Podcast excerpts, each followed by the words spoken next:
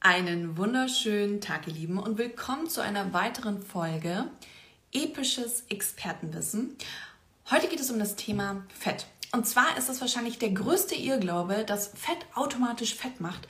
Und wir wollen diesen Livestream genau dieser Thematik widmen und den Fokus auf Omega-3-Fettsäuren legen, warum diese so wichtig sind und ob man diese supplementieren muss oder worauf man beim Einkaufen achten sollte. Und wir haben da einen ganz besonderen Partner mit dabei und zwar Norsan. Norsan ähm, äh, bietet hochwertige Omega-3-Fettsäurenprodukte an. Äh, wir verwenden die auch super gerne, habt ihr bestimmt schon mal auf unserem Kanal gesehen. Und ähm, meine heutige Expertin ist Katharina Giewicke. Sie ist Ökotrophologin. Und äh, jetzt warten wir einmal, bis sich Norsan dazuschaltet.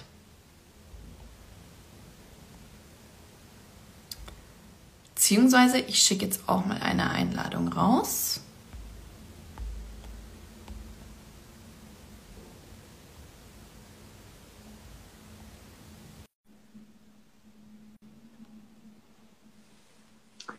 Wer Fragen hat zu dem Thema, entweder einfach hier in ähm, den QA-Button unten reinschreiben, dann können wir die ganz am Ende nochmal beantworten und da nochmal explizit drauf eingehen. Ansonsten wisst ihr ja, oh, perfekt. Da passiert schon die Zuschaltung. Hi. Hallo. Super, freut mich, dass es gleich geklappt hat. Ähm, ja, mich auch. ich habe dich schon mal ein bisschen vorgestellt. Wir haben uns ja schon mal telefonisch ein bisschen unterhalten. Aber ich würde jetzt einfach nochmal sagen, dass du dich selbst der Community vorstellst. Das kann man ja selbst nochmal am besten, damit auch jeder weiß, wer du bist. Perfekt. Ja, äh, mein Name ist Kati, zumindest mein Spitzname. ähm, ich lebe im wunderschönen Hamburg. Ich bin ein Nordlicht. Ähm, und habe hier ähm, den Bachelor in Ökotrophologie gemacht, also wem das nichts sagt, im Bereich Ernährung. Und ähm, anschließend war ich ähm, eine Zeit lang in Münster und habe dort noch einen Master in Ernährung und Gesundheit ähm, studiert. Und ja, das ist natürlich so der, der berufliche Bereich, aber der sich irgendwie auch mit dem Privaten deckt, äh, was mich interessiert. Also mich hat von Anfang an bei dem Studium einfach immer schon fasziniert, was man ja mit der Ernährung für die Gesundheit tun kann und wie man auch im therapeutischen Bereich durchaus, also nicht nur präventiv, sondern dann auch im therapeutischen Bereich eben Heilungsprozesse unterstützen kann. Und ähm, ja, das ist äh, ein Thema, was mich viel beschäftigt. Sehr gut, das ist ja auch sehr passend zu unserem Konzept. Ähm, warum genau bist du jetzt Expertin auf dem Themengebiet Omega-3-Fettsäure?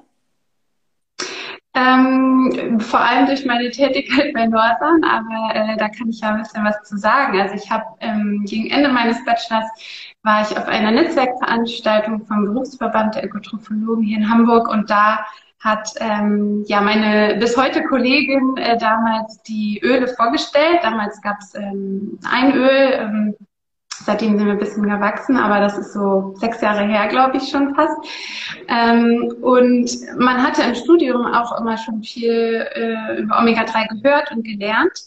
Und dass wir irgendwie zweimal die Woche Fisch essen müssen und so. Und dann ist mir aber eigentlich erst im Rahmen des Vortrags und im Nachgang dann daran so richtig klar geworden, naja, man lernt das immer so, man weiß, das ist die allgemeine Empfehlung, aber obwohl ich das selber studiere und mir der Gesundheit da bewusst bin, habe ich selber auch gar nicht gemacht. Und ähm, so ist mir irgendwie da doch dieser, diese Relevanz äh, erst so richtig klar geworden.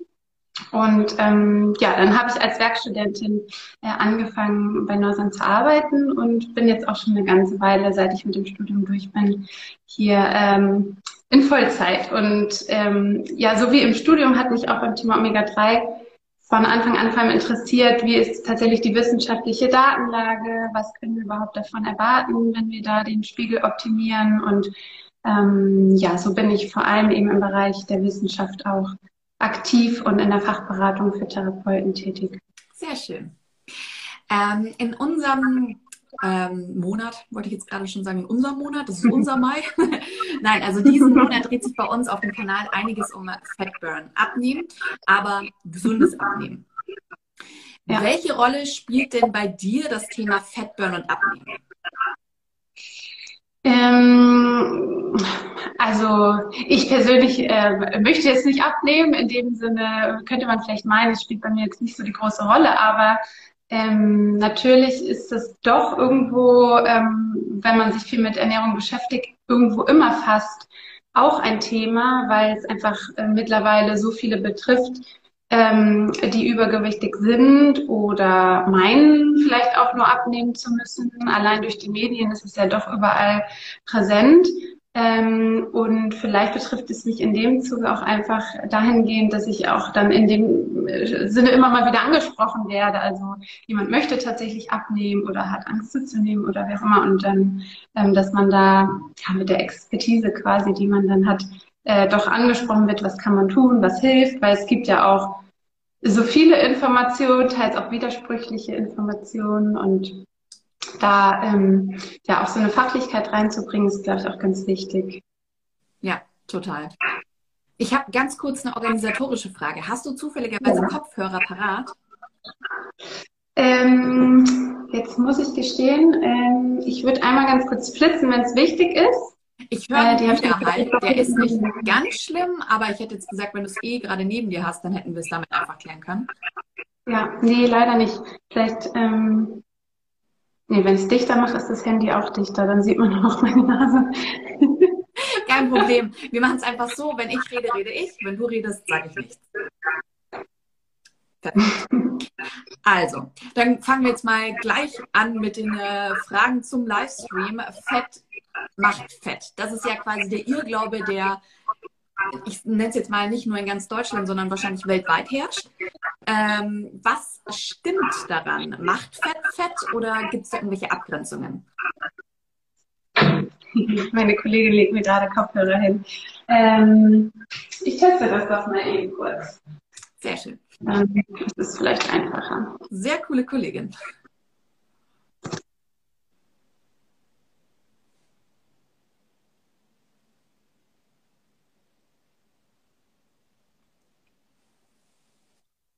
Ja. Hörst du mich? Ja, er redet mir hier gerade noch was ins Ohr. Jetzt äh, hörst du mich besser? Ich höre dich gut. Hörst du mich? Okay, ja, ich höre dich zwar nur über mein Handy, aber ich höre dich gut. ah, du hörst mich jetzt nicht über die Kopfhörer? Nee, aber ich höre dich trotzdem. Alles gut.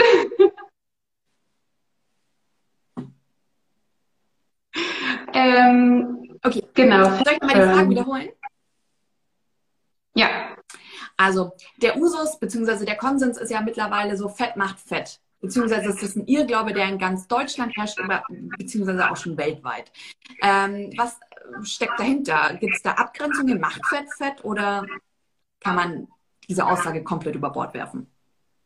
Ja, ja, was steckt dahinter? Ähm, ist ja wahrscheinlich so ein bisschen jeder weiß, dass äh, die Speicherform, in der unser, äh, unser Körper Energie speichert, Fett ist, weil im Zweifel sieht man das, jeder spricht davon, ich bin fett geworden, äh, Bauchfett, wie auch immer. Ähm, aber äh, die Sache ist die, dass unser Körper schon auch die verschiedenen äh, Makronährstoffe, also zum Beispiel Kohlenhydrate auch, in Fett umwandeln kann. Also wenn ich Fettpölsterchen habe, heißt es das nicht, dass ich automatisch zu viel Fett zu mir genommen habe. Also dieses Fett kann man quasi nicht gleichsetzen, sondern es ist einfach generell, wenn wir zu viel Energie zuführen, muss der Körper irgendwas damit machen. Und wenn wir uns dann nicht bewegen und zum Beispiel Sport machen, um das auszugleichen, dann wird es eben einfach abgespeichert. Dafür ist es aber erstmal egal, was ich gegessen habe, ähm, so ganz grob gesagt. Ähm, hat natürlich noch ein paar Hintergründe, aber ähm, nicht, wir werden nicht nur dann fett, wenn wir viel Fett essen, sondern auch generell, wenn wir einfach zu viel Energie zuführen. Und ähm, neben dieser Speicherfunktion, die ja auch durchaus sehr wichtig ist oder vor allem war in der Vergangenheit, äh, als wir vielleicht noch nicht ständig in den Supermarkt gehen konnten, um äh, uns den nächsten Schokoriegel zu holen oder irgendwie äh, irgendwas, was uns wieder Power gibt. Ähm, aber neben dieser Speicherfunktion, die ja evolutionär bedingt ist, haben wir ja auch viele andere Funktionen, die äh, die Fette übernehmen. Zum Beispiel sind sie Ausgangsstoffe für Hormone, ähm, aber auch für verschiedene Botenstoffe, zum Beispiel um Entzündungen im Körper zu regulieren. Und ähm, damit sie diese Funktion ausführen können, ähm, werden diese Fettsäuren, die dafür verantwortlich sind, auch nicht dann im Rettungsring oder so abgespeichert. Das, äh, dafür sind sie viel zu schade, sondern die werden zum Beispiel in unsere Zellmembranen eingebaut. Und von dort aus können sie dann eben ihre verschiedenen Funktionen erfüllen. Und ähm, das ist ja auch ein Grund, warum wir, ähm, vielleicht kennt der eine oder andere das schon, von essentiellen und nicht essentiellen Fetten äh, sprechen. Die nicht essentiellen, die werden halt in erster Linie zur Energiebereitstellung genutzt. Und wenn die da sind, dann ist das sozusagen, ja, nice to have, aber wir sind eben nicht unbedingt darauf angewiesen. Aber die essentiellen, die ähm, brauchen wir wirklich für verschiedene Körperfunktionen. Und weil unser Körper die selber nicht bilden kann, müssen wir sie eben regelmäßig mit der Nahrung aufnehmen. Und ähm, deswegen äh, wäre es ganz stark vereinfacht oder auch einfach, wie du schon sagst, einfach ein Irrglaube, dass Fett Fett macht, sondern Fett brauchen wir ganz dringend zum Leben. Was sind denn jetzt die essentiellen Fettsäuren, wo man sagt, okay, die müssen wir zuführen? Mhm. Also die Omega-3-Fettsäuren äh, sind da ein Beispiel, ähm, wie zum Beispiel die Alpha-Linolensäure. Das ist so eine klassische Omega-3-Fettsäure, die viele aus dem Leinöl oder auch aus Walnüssen kennen. Aber auch die ähm, Omega-6-Fettsäuren tatsächlich auch. Ähm, das wird manchmal ein bisschen vergessen oder ähm, ein bisschen falsch dargestellt, ähm, weil immer auf dem Omega-6 gerne rumgehackt wird. Also es böse Omega äh, kommt natürlich, wenn wir über Omega-3 sprechen, auch immer wieder mal uns entgegen, aber dem ist gar nicht so. Also wir brauchen ganz dringend auch Omega-6. Es ist nur so, dass wir es heute in unserer ja, alltäglichen Ernährung meist sowieso schon in deutlich ausreichender Form drin haben und deswegen wird das schnell vergessen. Aber auch diese Fettsäuren brauchen wir und ähm, ja, die werden allgemein auch als mehrfach ungesättigte Fettsäuren bezeichnet, also sowohl Omega-6 als auch Omega-3, weil ähm, in der Fettsäurekette mehrere Stellen sind, wo eine ähm, sogenannte Doppelbindung vorliegt.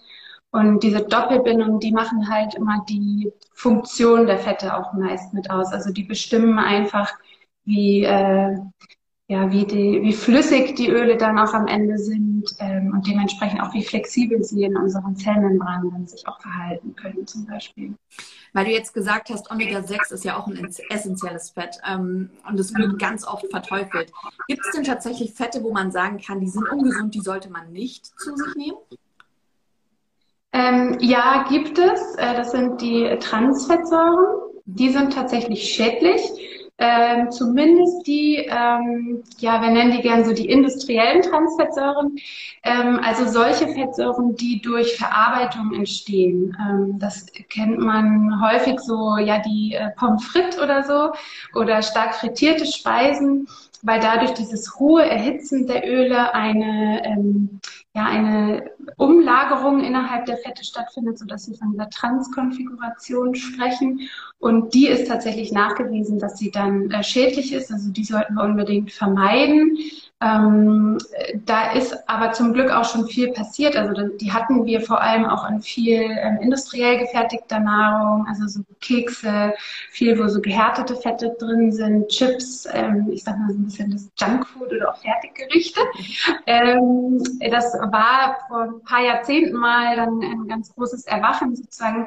Da hat die Industrie aber viel getan an den Prozessen ähm, und mittlerweile haben da tatsächlich auch gar nicht mehr so viele. Also nur ein ganz geringer Anteil derer, die mal eine Fettsäureanalyse machen, haben da überhaupt erhöhte Spiegel. Ähm, ansonsten ist es tatsächlich so, ähm, dass wir keine anderen Fette grundsätzlich äh, meiden sollten oder müssten. Im Gegenteil, ich sagte ja gerade, wir brauchen die wirklich zum Leben. Manche mehr und manche weniger, aber es gibt jetzt nichts, was man komplett ähm, aussparen müsste. Es geht dann immer mehr so ein bisschen um Mengenverhältnisse, ähm, dass eine einseitige Ernährung immer nur mit einer Sache nicht gut ist. Ich glaube, da sind auch eure Follower sich alle darüber bewusst. Das hoffe also, ich auch. Mehr, das Mengenverhältnis. Ähm, wir haben ja jetzt schon gesagt gehabt, äh, um das Thema nochmal aufzugreifen, Omega-6 und Omega-3 ist mal ein großes Thema. Omega-6 wird ja eher tendenziell als negativ dargestellt, was ja, wie du gesagt hast, nicht stimmt. Und Omega-3 wird ja in den Medien gerade ich will es jetzt nicht breit treten nennen, aber es ist gerade richtig präsent. Warum ist denn Omega-3 so wichtig? Ähm, ja, also ähm, auch die Frage kann man eigentlich nicht singulär betrachten, weil ich sagte, also man braucht Omega-6 und Omega-3. Nur ähm, das Problem ist oder warum diese Wichtigkeit so präsent ist, ist einfach, dass ganz viele einfach dort nicht gut versorgt sind. Und das führt einfach zu dem Problem, dass wir dann im relativen gesehen einen Überschuss an Omega-6 haben. Und auch wenn wir Omega-6 brauchen, ist es eben auch nicht gesundheitsförderlich, wenn wir im Verhältnis gesehen davon zu viel haben und von Omega-3 zu wenig, weil die wie Gegenspieler im Körper wirken. Also man kann sich das richtig wie so ein Ping-Pong-Spiel vorstellen. Also ähm, wenn die Omega-6-Fettsäuren zum Beispiel eine Entzündungsreaktion auslösen über diese Botenstoffe, die daraus ähm, hergestellt werden, dann ist das sehr gut. Wir brauchen diese Funktion zum Beispiel, wenn wir uns mal erkälten und uns ähm, eine Infektion einfangen, dann brauchen wir diese Entzündungsreaktion im Sinne des Immunsystems, um diese Infektion abzuwehren.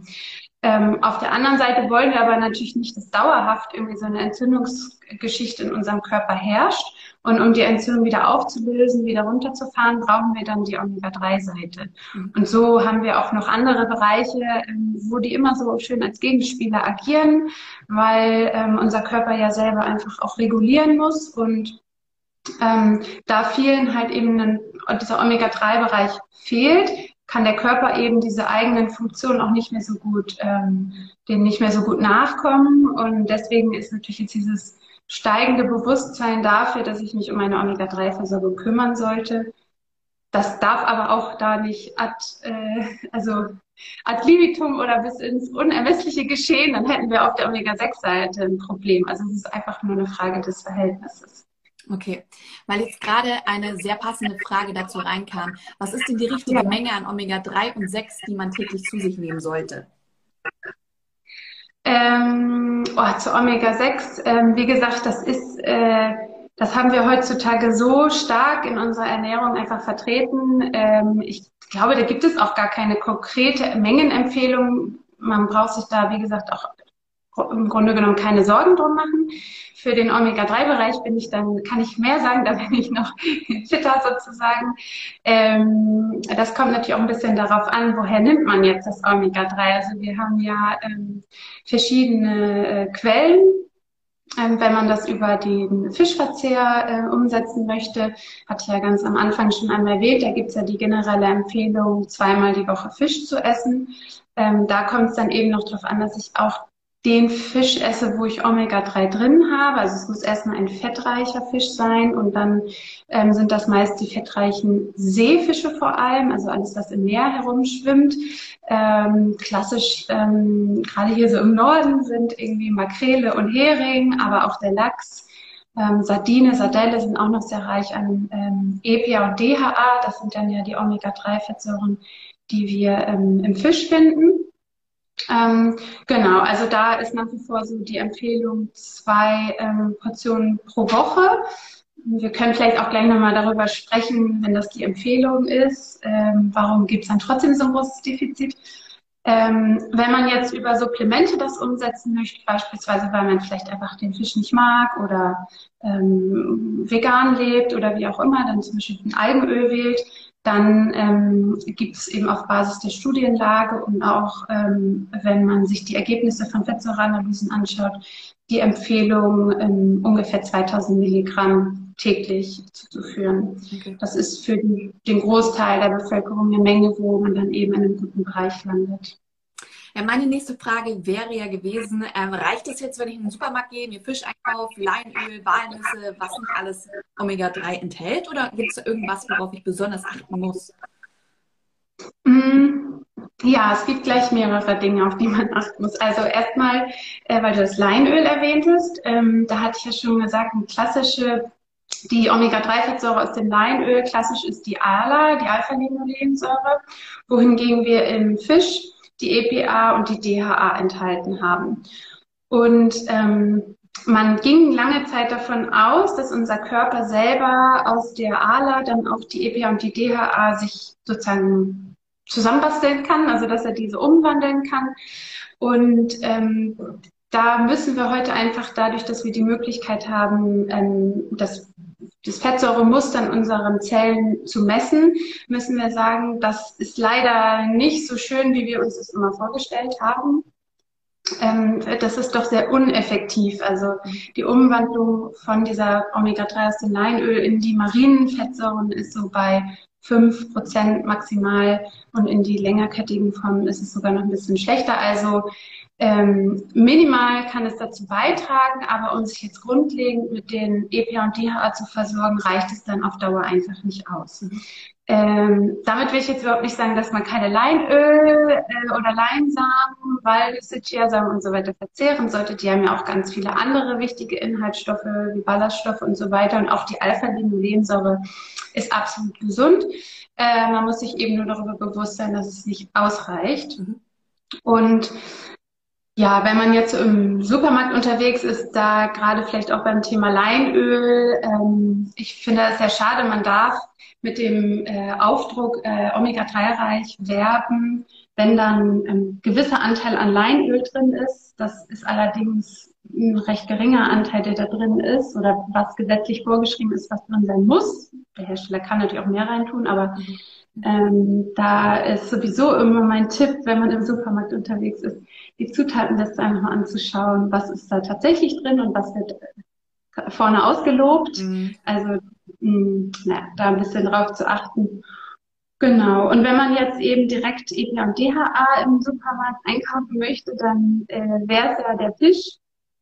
Ähm, da äh, sagte ich schon, also es muss der fettreiche Fisch sein. Wir haben mal ausgerechnet, wenn man äh, Fischstäbchen isst, da ist nicht so fettreicher Fisch drin, sondern der Kaviar meistens.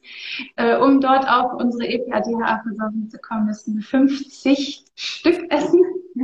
Total. täglich. Ja. also da hat man einen guten Berg vor sich. Ähm, das bringt also nicht so viel. Äh, dann sollte es schon äh, die richtige Sorte auch sein. Und ähm, dann haben wir aber ähm, noch die ja, die kleine Problematik, dass äh, vieles, was wir heute an Fisch kaufen können, insbesondere natürlich im Supermarkt, wo es ja auch immer um Preise einfach geht, äh, viel eben äh, Fisch aus der Zucht ist, was natürlich grundsätzlich zu begrüßen ist im Hinblick auf Überfischung und solche Themen. Allerdings ist immer die Frage, wie wurde der Fisch in der Zucht gefüttert, weil auch der Lachs und so weiter sind darauf angewiesen, das eben über die Ernährung aufzunehmen. Und in der freien Wildbahn essen sie so kleines Krillgetier oder auch Algen und da ist das IPA-DHA eben drin. Und in der Zucht wird eben häufig sehr günstig gefüttert mit Soja oder Mais oder ähnlichem. Und dann hat der Fisch eben auch leider gar nicht mehr so viel Omega-3. Und das große Problem ist, wir sehen ihm das halt nicht an. Also da bringt es nichts, auf die Zutatenliste zu gucken, da ist ja nur Lachs drin, aber da haben wir natürlich keinen standardisierten Gehalt. Ähm, trotzdem äh, hat auch da der Fisch natürlich andere Vorteile, wie hochwertiges Protein und so, aber es wird einfach zunehmend schwerer, sich darüber zu versorgen. Ähm, es gibt auch eine Erhebung mal in der Zuchtfarm in Schottland, wo der Omega-3-Gehalt einfach mal gemessen wurde und über die zehn Jahre, die da angeschaut wurden, hat sich der Omega-3-Gehalt einfach halbiert. Und das, ähm, ja, also in dem Sinne ist natürlich auch diese Empfehlung, zweimal die Woche ein bisschen in Frage zu stellen, weil je nachdem, welchen Fisch wir wählen, zumindest im Hinblick auf die Omega-3-Versorgung müssten wir wahrscheinlich mittlerweile mehr essen. Weil auch die Frage kam, was wären denn dann so die veganen Alternativen? Ist das die einzige vegane Alternative, die jetzt quasi dieses äh, nutzvolle Omega-3 uns bringt, Algen? Ja, genau. Das ist die einzige Alternative, aber die ist ja auch hervorragend. Also ähm, äh, da wird auch manchmal gefragt, ja, ist es jetzt, wird es schlechter aufgenommen, weil es jetzt aus der Alge ist oder habe ich da irgendwie Nachteile? Nein, überhaupt nicht. Ähm, es ist, muss man auch ganz klar sagen, einfach eine total nachhaltige Variante, weil ich sagte ja eben, der Fisch hat sein Omega-3 sonst auch aus den Algen in der Ursprungsform. Die Alge ist quasi wirklich der das ja, Lebewesen, wenn man das so sagen will, was das Omega-3 herstellen kann aus anderen ähm, Bausteinen, was wir Menschen und die Fische eben nicht können. Und in dem Sinne gehen wir da wirklich an die Quelle Und ähm, ja, die Algen werden eben auch nicht, zumindest jetzt bei unseren Produkten, nicht äh, aus der freien Wildbahn dann dem Fisch weggenommen oder so, sondern die werden dafür kultiviert. Ähm, dadurch können wir natürlich auch von vornherein sicherstellen, dass da keinerlei Schadstoffe und so drin sind. Ähm, und äh, da hat man eine total hochwertige Versorgung. Habe ich jetzt gleich eine Foodie-Frage. Reicht es denn dann, wenn ich jetzt vom Sushi das Nori, die Nori-Algen esse? Versorgt mich das dann auch schon mit Omega-3? Oder muss ja. man auf eine bestimmte Sorte achten? Ja, das ist ähnlich wie jetzt mit den Fischstäbchen. Also so ein bisschen was von EPA und DHA wird da drin sein. Ich habe das auch irgendwann mal nachgeguckt, aber das sind wirklich, äh, da müsste man auch schon fast kiloweise diese Nori-Alge irgendwie essen. Kein Problem. In Form von Sushi geht alles. ähm, ja, nee, also auch da kommt es auf die Sorte oder auf die Art der Alge an. Ähm, die Algen, die jetzt für die, also äh, für die Algenöle verwendet wird, das ist jetzt aber auch keine Speisealge in dem Sinne, das sind so Mikroalgen, das ist eher, ähm, sind so ganz kleine Kügelchen oder fast eher so ein Schleim wahrscheinlich oder so, aber ähm, die äh, würde man so jetzt auch nicht löffeln, sondern das ist wirklich einfach, um das Öl daraus herzustellen. Aber äh, man kann ja auch diesen Teelöffel des Eigenöls auf das Sushi oben rauf träufeln. Oder auf unseren Blaufisch-Tacos. Da haben wir ja ein leckeres Rezept auf unserem Blog. Mit dem Omega-3 genau. Vegan. Ja, genau. Genau, also das ist ja auch immer unsere Empfehlung, das einfach mit ins Essen zu integrieren. Äh, ganz wichtig auch einfach, dass man das immer mit einer Mahlzeit einnimmt, damit es auch genauso wie alles andere gut verdaut und dann gut verdaut wird und dann auch im Körper hin ankommt. Okay, das ist, glaube ich, die perfekte Überleitung zu meiner nächsten Frage. Muss ich denn supplementieren? Oder kann ich da auch erstmal so eine Analyse machen, ob ich überhaupt supplementieren also, müsste? Ja, äh, genau, das kann man auf jeden Fall tun. Ähm, ich, äh, genau, habe ich noch gar nicht erwähnt, aber ähm, es gibt ja immer mehr ähm, Menschen, die es auch tatsächlich messen lassen. Leider gibt es in Deutschland bisher nicht so eine repräsentative Messung. Also wir wissen nicht so ganz 100 Prozent sicher, wie der Versorgungsstatus ist, aber auf Basis der Studien, die bisher ähm, hier in Deutschland durchgeführt wurden, gehen wir davon aus, dass der Omega-3-Index, das ist eben dieser prozentuale Anteil der Omega-3-Fettsäuren in unseren Zellen, dass der in Deutschland so rund bei fünf Prozent liegt in der Bevölkerung. Und empfohlen ähm, auf Basis der wissenschaftlichen Datenlage wird eben der Bereich acht bis elf Prozent. Mhm. Ähm, also da liegen wir im Schnitt einfach deutlich drunter. Und ähm, wir arbeiten da zusammen mit dem Labor Omega Matrix. Das ähm, ist eben das ähm, Referenzlabor für diese Fettsäureanalytik in mhm. Europa. Und ähm, anhand der Proben, die die eben bisher ausgewertet haben, waren so ungefähr drei Viertel derer eben äh, unterhalb des Zielbereiches. Also schon ein erheblicher äh, Anteil in dem Sinne. Und wo genau, kann ich also, jetzt als Otto Normalverbraucher so eine Analyse machen? Äh, ja, das geht auf jeden Fall. Also man kann ähm, auch zu, um, zum Arzt grundsätzlich gehen und sich dort Blut abnehmen lassen, wenn der diese Analyse anbietet. Äh, man kann aber auch ähm, ja quasi ähm, mit so einem Selbsttestkit das äh, vornehmen. Da piekt man sich einfach einmal so in die Fingerbeere rein mit einer kleinen ähm, Lanzette, die beiliegt, so ein bisschen kennt man das vielleicht von der Blutzuckermessung, da piekt man ja auch einmal so die Fingerbeere, dann gibt es so ein Trägerpapier, wo man das Blut aufträufelt, dann lässt man es trocknen und dann wird das ganz einfach per Brief ins Labor geschickt. Also man wertet das nicht selbst zu Hause aus, sondern das macht schon das Labor. Aber äh, man muss jetzt nicht einen Therapeuten oder einen Arzt haben, äh, um das durchführen zu können. Okay. Wenn jetzt dann mein Ergebnis sagt, okay, ich habe zu wenig äh, Omega-3, ähm, also mein Spiegel ist zu niedrig, ich möchte mich jetzt aber vegan ernähren, muss ich dann supplementieren? Beziehungsweise sollte ich dann supplementieren, jetzt abgesehen davon, dass niemand irgendwas muss? Ja, ja, also gerade wenn man vegan lebt, dann würde ich die Frage ganz klar mit Ja beantworten, weil äh, dann esse ich den Fisch ja nicht und dann ist halt wirklich die Panori-Algen äh, um Sushi herum, da wird man einfach nicht auf die Mengen kommen, das ist unrealistisch. Und ähm, dann sollte man wirklich die, äh, die Supplementierung da anstreben, ja. Okay. Weil wir einfach leider keine anderen Quellen haben, um das zuzuführen. Also auch da gibt es äh, Studien und Erhebungen, äh, wie die ähm, vegan lebende Bevölkerung versorgt ist. Die sind jetzt auch nicht wesentlich schlechter als die, äh, die sich omnivor, also auch durchaus mit tierischen Produkten ernähren. Das ist ganz interessant.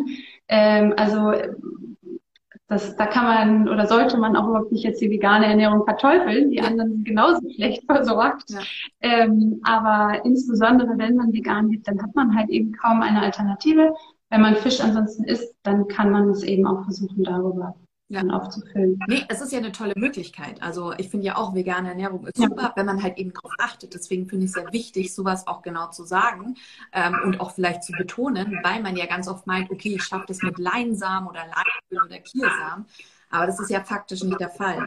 Ähm, und wenn ich mich jetzt ähm, omnivor ernähre oder sagen wir jetzt mal pesketarisch, dann wäre schon möglich, dass ich meinen Spiegel konstant in einem Rahmen halten kann, der positiv ist für meinen Körper? Grundsätzlich ja, auf jeden Fall. Ähm, es gibt aber auch eben also eine relativ aktuelle Studie aus dem Jahr 2020 oder 22, äh, 2021 so also aus den letzten ein, zwei Jahren, von einem Unternehmen äh, hier in Deutschland, die das mal untersucht haben. Die haben äh, einen ganz schlauen Ansatz gewählt, ich finde. Also die haben den Mitarbeitern so eine Art ähm, betriebliches Gesundheitsmanagement äh, Maßnahmen angeboten, haben gesagt, ihr bekommt Ernährungsberatung, es werden einige Laborparameter gemessen und dann äh, wurden Maßnahmen ergriffen.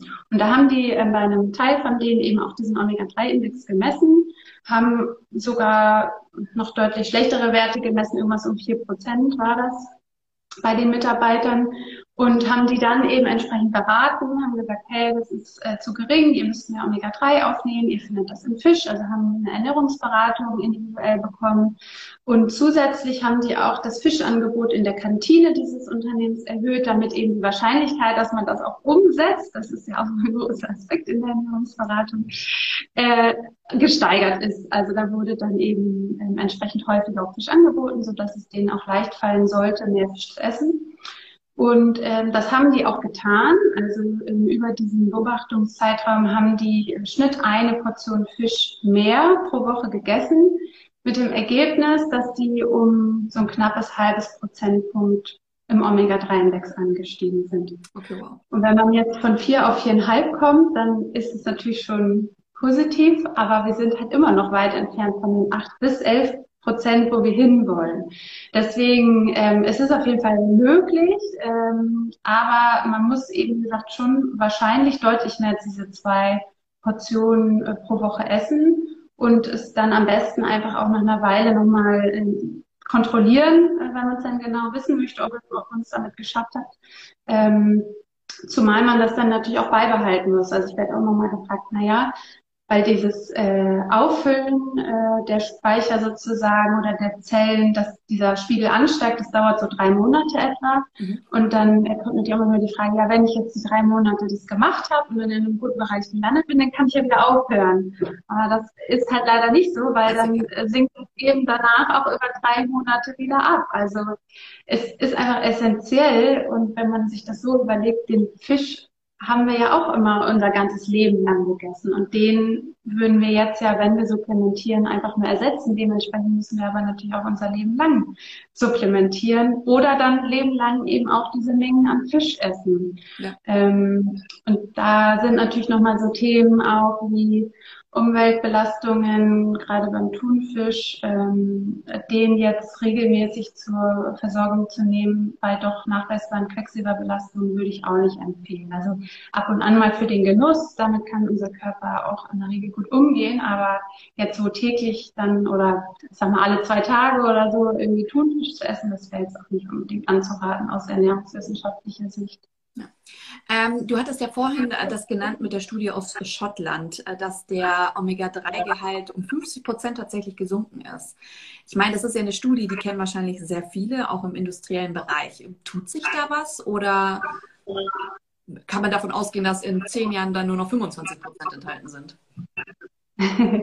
Ja, tatsächlich ist die Studie äh, zwischen 2005 und 2015 gelaufen. Das ist ja interessant, das ist jetzt ja auch schon wieder sieben Jahre her, mhm. was da jetzt noch drin ist. Ähm, also ich bin jetzt absolut keine Spezialistin für äh, Fischzucht und was sie da genau machen.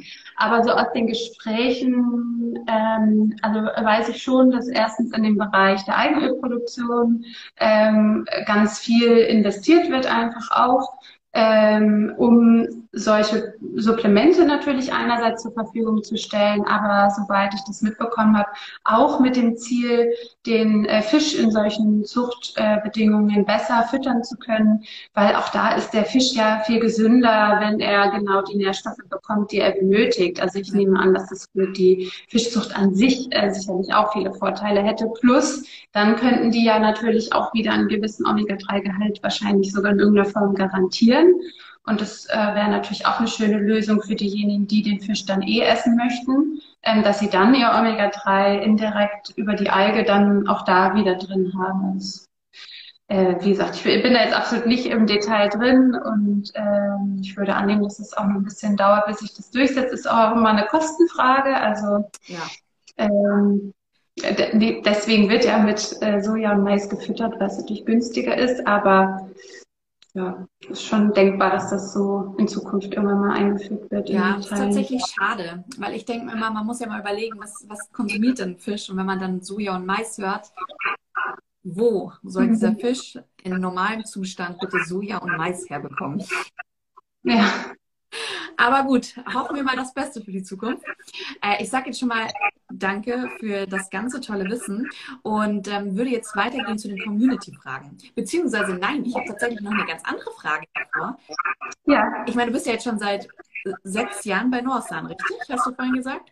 Was macht, ja, was also macht Norsan für dich so besonders?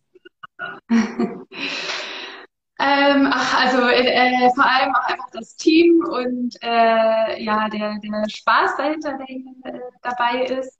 Aber von der Herangehensweise des Unternehmens her auf jeden Fall dieser fachliche Ansatz. Ähm, also wir haben uns ja wirklich auch auf Omega-3 fokussiert. Also manchmal kommt auch diese Frage, ja, was habt ihr denn noch so im Angebot? So, ja, nichts, also Omega-3 halt. äh, viele andere Firmen haben ja eine Palette von verschiedenen Nährstoffen im Angebot und wir haben eben diesen Ansatz sagen, nee, wir wollen uns wirklich nur auf das Thema Omega-3 konzentrieren. Dadurch können wir uns natürlich fachlich auch voll äh, reinhängen ähm, und vor allem auch diese Aufklärungsarbeit dahinter leisten, die uns ja am Herzen liegt. Also ähm, wir möchten einfach darauf aufmerksam machen, dass der Versorgungsstatus eben äh, lange nicht optimal ist, dass wir da auch als Gesellschaft was tun müssen und dürfen, vor allem weil auch gerade bei den Kindern das ähm, nochmal wirklich kritisch aussieht so. Und ähm, ja, auch für Therapeuten äh, bieten wir eben vieles an Fachseminaren und so an, einfach um das Thema auch voranzubringen und arbeiten da eben mit, mit Fachdozenten auch zusammen. Und also das ist für mich persönlich äh, einfach so äh, das, äh, der Grund, ähm, warum mich das von Anfang an dann auch äh, ja, fasziniert hat oder äh, warum ich hier geblieben bin. ähm, ja, und so aus Sicht von außen vielleicht auch nochmal, was macht Lausanne besonders? Also ähm, mittlerweile ist es ja schon deutlich gängiger, aber wir bieten Omega-3 ja wirklich in dieser flüssigen Form an und das war als Norsan gestartet ist, halt nicht der Fall. Also äh, unser Gründer, der Joachim Graf, äh, ist Norweger und in Norwegen ist es Usus, äh, solche Öle zu nutzen, dass die einfach mit auf den Familientisch gestellt werden und äh, dann über die Mahlzeit gegeben werden. Und er war dann eben hier in Deutschland in der Apotheke und er hat dort nach einem Fischöl gefragt und da war so, nee, das gibt's nicht. Also doch, bitte gucken Sie mal in den Computer rein. Ich möchte gerne ein flüssiges Fischöl, ich möchte keine Kapseln. Und das, äh, die Apothekerin wollte ihm das absolut nicht verkaufen, denn sie sagte dann, nee, das schmeckt auch gar nicht. Und hatte gesagt, ach nee, also das ist Schwachsinn. Ein gutes, natürliches, frisches Fischöl schmeckt angenehm. Und ich glaube, da ähm, können wir auch erst behaupten, dass wir da auch ein bisschen was dran geändert haben und ähm, dass das äh, mittlerweile ja auch, also wird auch von uns in erster Linie so genutzt oder von unseren Kunden, ähm, weil der Vorteil eben ist, man riecht und schmeckt erstens direkt, ob man ein frisches Öl hat und man kann es halt so schön in die Ernährung integrieren und äh, eigentlich wie ein Lebensmittel wirklich so mit in den Alltag bringen. Hier kam jetzt gerade eine Frage, könntest du nochmal den Zusammenhang zwischen Omega-3 und Therapie erklären? Ist Psychotherapie damit gemeint? Ich muss sagen, dass ich gerade mich nicht mehr daran erinnern kann, dass wir von Therapie gesprochen haben. Ach so, äh, äh die Frage war jetzt nochmal nicht. Psychotherapie, da habe ich, glaube ich, gar nichts zugesagt. Ähm, ich kann ja nochmal so generell sagen, also ich hatte ja eben eingangs gesagt, dass die Omega-3-Fettsäuren ja viel zu wertvoll wären, als dass sie jetzt als Speicherfett irgendwie abgespeichert würden, sondern sie gehen eben an unsere Zellmembran und haben von dort aus eben diese vielfältigen Wirkungen. Und äh, da gibt es dann natürlich ein, äh, ein Blumenstrauß an äh, wissenschaftlichen Studien zu ganz vielen Indikationsbereichen. Ähm, es gibt ein paar, die ganz besonders gut belegt sind. Ähm, das ist zum Beispiel die positive Wirkung auf unsere Gehirnfunktion im Sinne von ähm, der Prävention demenzieller Erkrankungen oder auch für unsere Augenfunktion. Ähm, auch die Leitlinie äh, für Schwangere, die empfiehlt eben dort nochmal gezielt auf die Omega-3-Versorgung zu schauen. Ähm, und auch für, für die Herzfunktion zum Beispiel ist es eben ganz wichtig. Und ja, also da könnte man jetzt gefühlt einen Tag lang Instagram live machen, wenn man alle Themen durchsprechen wollte. Aber ähm, es ist eben in ganz vielen Bereichen dann relevant. Okay, dann kommen wir jetzt zu unseren Community-Fragen. Äh, und zwar, die erste ist, wie hoch soll der Omega-3-Fettanteil in Tablettenform sein, also Milligramm? Du hast ja vorhin gesagt, ja. es sollen, berichtige mich, 2000 Milligramm, genau. Und ähm, also gemeint sind ja wahrscheinlich Kapseln hier oder eben irgendeine Art von Supplement. Da auch nochmal der Hinweis, da auch wirklich zu gucken. Manchmal steht ganz gerne so vorne auf der Verpackung drauf, ganz groß, irgendwie 1000 Milligramm pro Kapsel oder so. Und da eben drauf zu gucken, sind es 1000 Milligramm Fischöl oder sind es 1000 Milligramm Omega-3, weil ein Fisch besteht ja, oder das Fischöl dann besteht ja auch nicht zu 100 Prozent aus Omega-3. Das heißt, auch da die Verpackung umdrehen, auf die äh, Lebensmitteltabelle äh, oder auf die äh, Nährstofftabelle gucken, ähm, wie viel Omega-3, also EPA, DHA es tatsächlich ist. Und ähm, weil manchmal werden dann eben auch zwei Kapseln empfohlen und da sind dann aber deutlich äh, geringere Mengen drin. Ähm, dann müsste man sich das halt einfach ein bisschen entsprechend hochrechnen und dann einfach mal gucken, wie viele Kapseln man davon eben auch nehmen muss. Ähm, deswegen eben auch diese flüssige Form, weil man doch je nach Kapsel äh, doch einige nehmen muss, um auf eine ordentliche Menge zu kommen. Ähm, okay. Ähm, ist äh, es empfehlenswert, bei zu hohen Cholesterin- und Tri Triglycerinwerten äh, zu supplementieren? Ähm, also es gibt äh, da durchaus Anhaltspunkte in, in der Studienlage. Ähm, es ist jetzt aber äh, etwas, wo wir als Hersteller keine ähm, Aussage zu treffen dürfen. Deswegen würde ich mich da ein bisschen zurückhalten. Ähm, ja, im Zweifel einfach mal dann den Therapeuten fragen. Vielleicht auch, weil ich ja sagte, manche Therapeuten bieten das ja auch an und die wissen solche Antworten dann natürlich auch. Ähm, wir haben auf unserer Website so einen Therapeutenfinder. Ähm, wenn man da wirklich nochmal sich mit jemandem so unterhalten möchte, kann man da vielleicht auch nochmal jemanden finden. Ja, ich glaube, das macht eh im Allgemeinen Sinn, weil ja solche Sachen so höchst individuell sind. Aber ich glaube, was schon sehr ähm, jetzt auch im Livestream klar geworden ist, dass man achten sollte, dass eben der Omega-3-Spiegel konstant im Normalbereich bleiben sollte. Und also dann ist ja unabdingbar, ja, dass genau. man schaut. Das ist natürlich die generelle oder Supplementierung. Ja. Ähm, Genau. Worauf sollte man, ich glaube, das ist auch eine spezielle Frage jetzt zum Thema gesunde Fette, Fette in dem Bereich, weil wir uns ja auch darüber unterhalten haben. Worauf sollte man beim Erhitzen achten? Und kann man zum Beispiel vegane Butter auch zum Backen verwenden? Mhm. Mhm. Ja, ich hatte ja vorhin erwähnt, dass bei den äh, mehrfach ungesättigten Fettsäuren, also bei Omega-6 und Omega-3, wir diese Doppelbindungen immer in der Fettsäure enthalten haben. Und diese Doppelbindungen, die sind halt sehr hitzeempfindlich. Das heißt, solche Fette, die einen hohen Anteil an Omega-6 und Omega-3 haben, sollte man generell lieber erstmal nicht erhitzen. Das kann natürlich sein, dass die ähm, so aufbereitet wurden, dass sie dennoch erhitzbar sind, aber von Natur aus, wenn es ein natives Öl ist, das nicht nochmal irgendwie bearbeitet wurde, ähm, sollte man nicht in die Pfanne tun. Es gibt aber ja Fette, die, ähm, die einfach nur einfach ungesättigt sind, das heißt, die haben nur so eine von dieser Doppelbindung oder komplett gesättigt, das heißt, es sind gar keine Doppelbindungen drin. Die kann man dann äh, bedenkenlos auch erhitzen. Ähm, der Klassiker für die einfach ungesättigten Fettsäuren ist die Ölsäure und die finden wir vor allem in Olivenöl. Ähm, das heißt, ein Olivenöl äh, kann man ähm, recht gut erhitzen äh, wenn es jetzt richtig so um so ein richtig knackig angebratenes Steak geht, auf richtig hohen Temperaturen, dann würde ich lieber direkt das komplett gesättigte Fett nehmen ähm, oder die gesättigten Fettsäuren. Das wäre, ähm, wenn man es jetzt vegan umsetzen möchte, zum Beispiel Kokosöl ähm, oder ansonsten auch ein Schmalz oder ein Butterschmalz, geklärte Butter, also Ghee. Ähm, wenn man das so ein bisschen aus einer praktischen äh, Richtung her sich anschauen möchte, alles, was ähm, im Kühlschrank auch hart wird, mhm. weil die gesättigten Fettsäuren eben nicht so flexibel sind. Ähm, das heißt, alles, was im Kühlschrank hart ist, das kann man auch zum äh, Braten nehmen. Das ist vielleicht so eine kleine Faustformel. Und äh, es darf auf keinen Fall in der Pfanne rauchen. Mhm. Also ja, ich glaube, vegane Butter äh, ist ja auch, wird ja auch hart im Kühlschrank und besteht meistens aus mhm. Kokosöl, Raps und Sonnenblumenöl, meines Wissens nach. Ja. Stimmt, genau, das war ja noch in der Frage enthalten.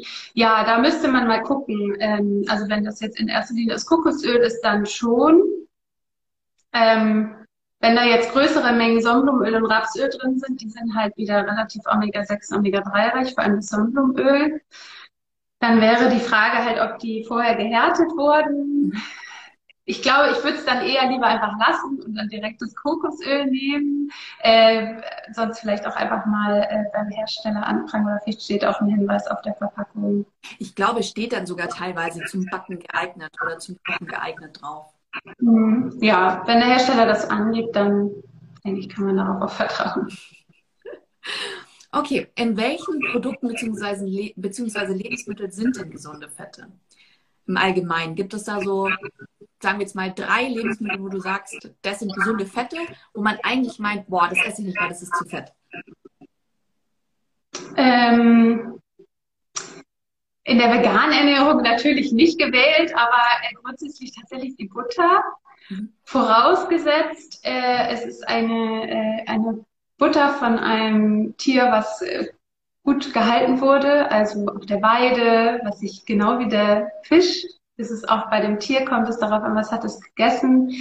Ähm, also wenn man jetzt nicht vegan lebt, dann äh, kann man sehr gut eine, eine Weidebutter ähm, äh, verwenden. Das ist ja äh, auch oft immer nur so, oh nee, Butter esse ich nicht. Ähm, aus solchen mm, ja, äh, Verteufelung heraus vielleicht, aber. Ich glaube aber auch, weil eben wir verzichten ja auch auf Kuhmilchprodukte, aber aus dem Grund, weil es die Industrie der meisten verarbeiteten Lebensmittel sind. Aber so wie du es erklärst, eine gute Butter von einem Rind, das Weidehaltung, das gegessen hat, was ein Rind auch essen sollte, ähm, bestenfalls auch sehr ähm, aufs Tierwohl dann letztendlich geachtet wurde gebe ich dir vollkommen recht, da kann man nichts falsch machen, aber ich glaube, ganz, ganz viele Butter, die du im Supermarkt kaufen kannst, hat halt leider diese Qualität einfach nicht mehr. Klar, man muss da schon sehr darauf achten, welche man dann da wählt, genau. Ähm, ja, ansonsten, ähm, ja, viele kennen, was äh, sage ich denn jetzt?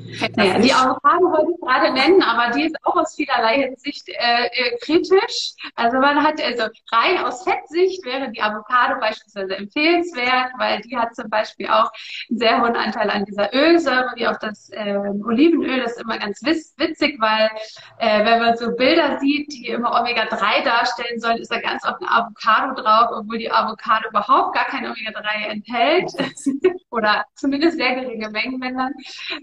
Äh, und auch erst recht kein EPA und DHA. Äh, trotzdem ist sie da mal mit drauf, aber das Fett, was sie enthält, ist auch durchaus äh, gesund, ist aber, wie gesagt, aus anderen Gründen natürlich zu hinterfragen, wie viel Avocado man so essen sollte. Ähm, aber was haben wir wir haben ja auch total äh, fettreiche äh, heimische Dinge, wie zum Beispiel äh, Samen und Nüsse, ähm, wo ja auch durchaus ähm, es viele Studien gibt, äh, die auch einfach die Herzgesundheit zeigen bei den Walnüssen, eine Hand am Tag, solche Empfehlungen kennt man ja auch. Ähm, also ähm, da als gesunden Snack absolut zu empfehlen, Nüsse, ja, ja, sehr cool. Sind drei gut gewählte.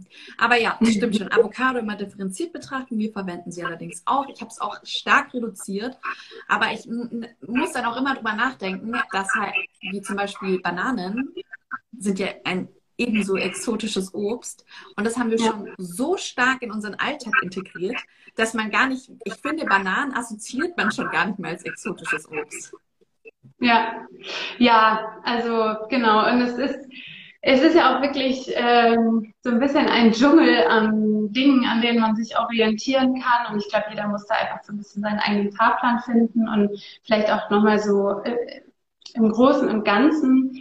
Äh, ich würde immer sagen, also alles, was irgendwie naturbelassen ist, natürlich, äh, vor allem regional, am liebsten ähm, was unverarbeitet ist, ähm, egal ob fettreich oder nicht fettreich, sollte man sich gönnen. Ja. und am besten selber verarbeiten. Ähm, und dann, äh, ja, macht man schon vieles richtig. Sehr schön. Das wäre jetzt eigentlich ein gutes Schlusswort gewesen, aber tatsächlich habe ich persönlich noch eine Community-Frage. Und zwar, ähm, gibt es Mangelerscheinungen? Also gibt es wirklich so einen Punkt, wo man merken könnte, oh, irgendwas stimmt an meinem Omega-3-Haushalt nicht? Ja, in dem Sinne leider nicht. Okay. Also nichts Spezifisches. Es gibt natürlich viele ähm, ja, Symptome oder auch Erkrankungen, wo grundsätzlich nachgewiesen ist, dass diejenigen, die diese Symptome oder die Erkrankung haben, einen geringeren Omega-3-Spiegel haben. Aber das sind halt meistens dann Geschichten, die auch durch viele andere Dinge mitbedingt werden. Und in dem Sinne gibt es jetzt nicht die Omega-3-Mangelkrankheit, die dann auftritt, sondern das kann sich in ganz vielen Bereichen zeigen, wo wir vielleicht eh schon auch eine andere kleine Schwachstelle noch haben. Ähm, in dem Sinne tatsächlich leider nein. Also man, man merkt das dann im Zweifel nur, wenn man äh, generell irgendwie eine Erkrankung entwickelt, aber ähm, deswegen dauert es dann wahrscheinlich auch, äh, um auch darauf zu kommen, ob jetzt Omega-3 damit beteiligt ist oder nicht. Also man kann das tatsächlich dann in dem Sinne nur über die Analyse so für sich herausfinden. Ich glaube sogar, dass das tatsächlich ein ganz, ganz großer Faktor ist, warum man ähm, lange Zeit auch der Meinung ist, ach nee, ich muss mich doch gar nicht gesund ernähren, passt doch alles, weil sowas ja ein ja. schleichender Prozess ist. Und wenn dann halt irgendwie ja. über einen längeren Zeitraum dieser Mangel vorherrscht, dann kann es halt eben zu verschiedenen Krankheiten kommen, die vielleicht jetzt nicht nur hauptsächlich aus dem Omega-3-Mangel entstanden sind, aber halt eben auch bedingt dadurch. Und äh, von daher ist es ja so wichtig, darüber aufzuklären. Und ich freue mich da total, dass sich da auch Norsan so viel Mühe gibt.